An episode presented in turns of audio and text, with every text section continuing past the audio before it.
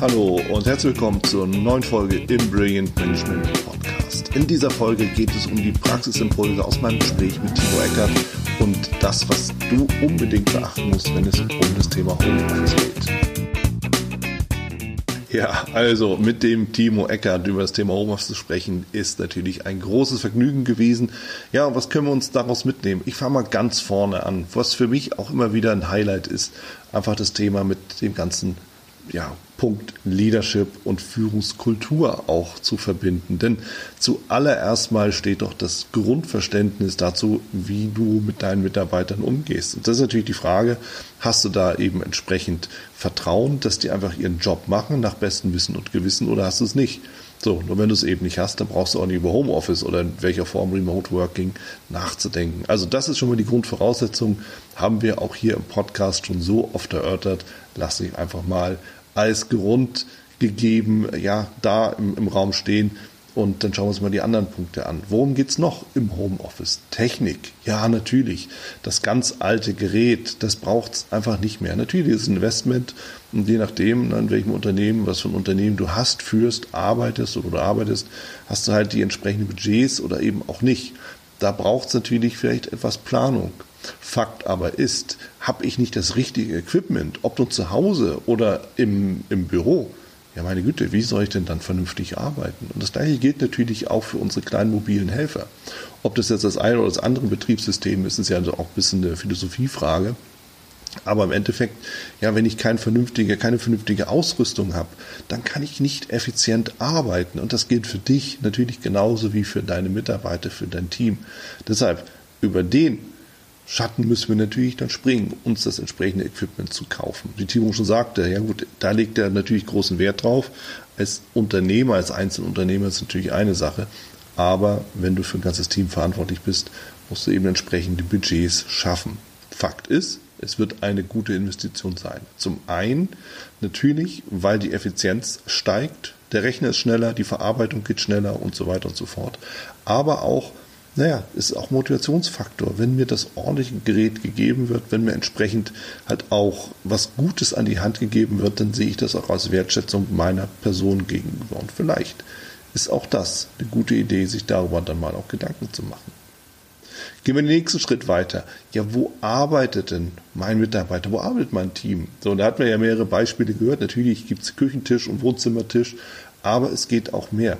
Und ich finde die Idee mit Coworking Space beispielsweise oder auch äh, einfach geteilte Büros als Idee dazu interessant. Denn ja, da gibt es eine gewisse Grundgebühr, aber aus meiner persönlichen Erfahrung, und ich kann da eben nur für, für mich und auch für Hamburg dann dementsprechend auch reden und sprechen, ist es natürlich schon so, dass du mit gut 100 Euro, 120 Euro dann einen freien Platz hast. Und da hast du einfach die Möglichkeit, als Mieter dann kommen und zu gehen, wie es dir, wie es dir gefällt. Du hast deine Ruhe, du, hast, du kannst dich zurückziehen, es gibt einen Kaffee und äh, du bist nicht ganz allein, aber auch äh, letzten Endes nicht immer nur zusammen im Meeting, sondern arbeitest konzentriert für dich und du hast die Freiheit, dahin zu gehen oder eben auch mal dann doch zu Hause zu bleiben oder eben in die Firma zu gehen. Und der Benefit, der dabei rauskommt, also der Nutzen, ist natürlich, dass unter Umständen einfach auch Büroplätze wegfallen. Und das heißt, vielleicht brauchst du, hm, ich spekuliere mal so als Unternehmen, nicht die gesamte Etage, sondern nur die halbe oder kannst einen Teil des Gebäudes vermieten oder wie auch immer oder umziehen, verkleinern. Denn tatsächlich nicht alle Jobs erfordern, äh, dass du letzten Endes im Bürohaus bist, in, im Unternehmen bist, sondern eigentlich ist es dann völlig egal, wo du das machst, solange du das dann dementsprechend machst. Und das ist halt einfach der entscheidende Punkt. Gehen wir noch weiter. Brauche ich überhaupt ein Bürogebäude? Und da war natürlich so die, die Erfahrung ja, mit den Workations eine spannende. Und ich sprach im Anschluss nochmal mit Timo und er sagte mir, ja, tatsächlich, der Unternehmer hätte sich also mal durchgerechnet, und selbst mit drei zweiwöchigen Vocations plus Urlaub, plus nochmal am Wochenende, zwei, drei Wochenenden, die auch Pflichtveranstaltungen sind für alle, ist es immer noch billiger, als sich für 10.000 Euro pro Monat einzumieten, die gesamten Gebäudekosten, die, Mobil, die, die Möbelkosten, was eben auch alles damit zusammenhängt, auf den Tisch zu legen, sondern es ist einfach entspannter, das eben zu nutzen und jetzt mal unter uns. Wenn du in so einem Unternehmen arbeiten würdest, wie motiviert wärst du? Müssen wir, glaube ich, nicht weiter vertiefen. Das ist ein hoher Motivationsfaktor.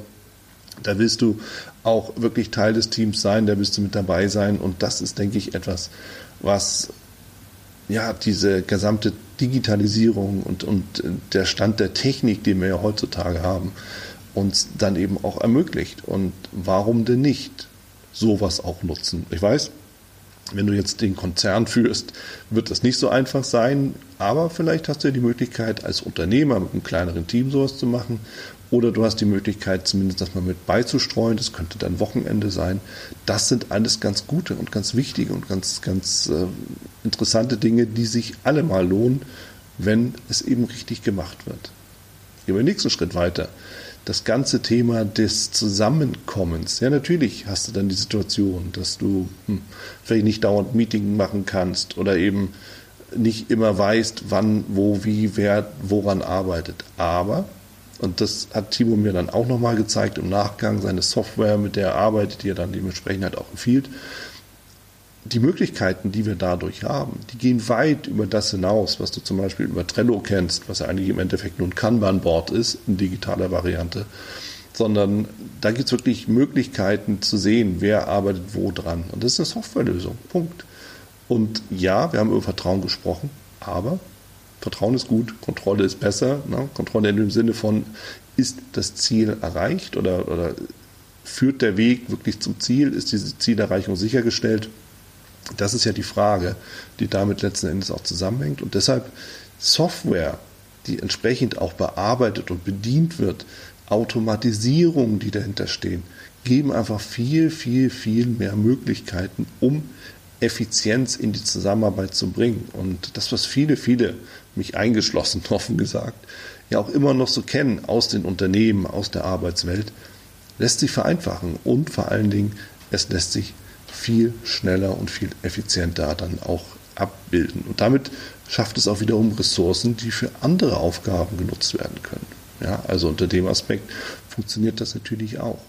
Ja, und die rechtliche Situation, ja, die Rahmenbedingungen, in der wir uns bewegen, das ist natürlich schwer dann zu sagen und einzuschätzen. Ja. Verändern sich die Gesetze, verändern die sich zum Positiven? Das wissen wir natürlich nicht. Fakt ist, auf einmal scheint es ja dann doch gegangen zu sein, ja, so Stichwort Corona und Lockdown. Aber jetzt gehen wir ja so langsam alle wieder zurück in die Büros oder die Tendenzen sind zumindest da. Es wird darüber überlegt, wie das Ganze dann aussehen könnte. Und das Heimbüro oder das Homeoffice oder Remote Working, und dabei muss es noch nicht mal wirklich zu Hause sein, sondern kann ja sonst wo sein, das ist etwas, was in den Köpfen der Menschen durchaus festgesetzt ist.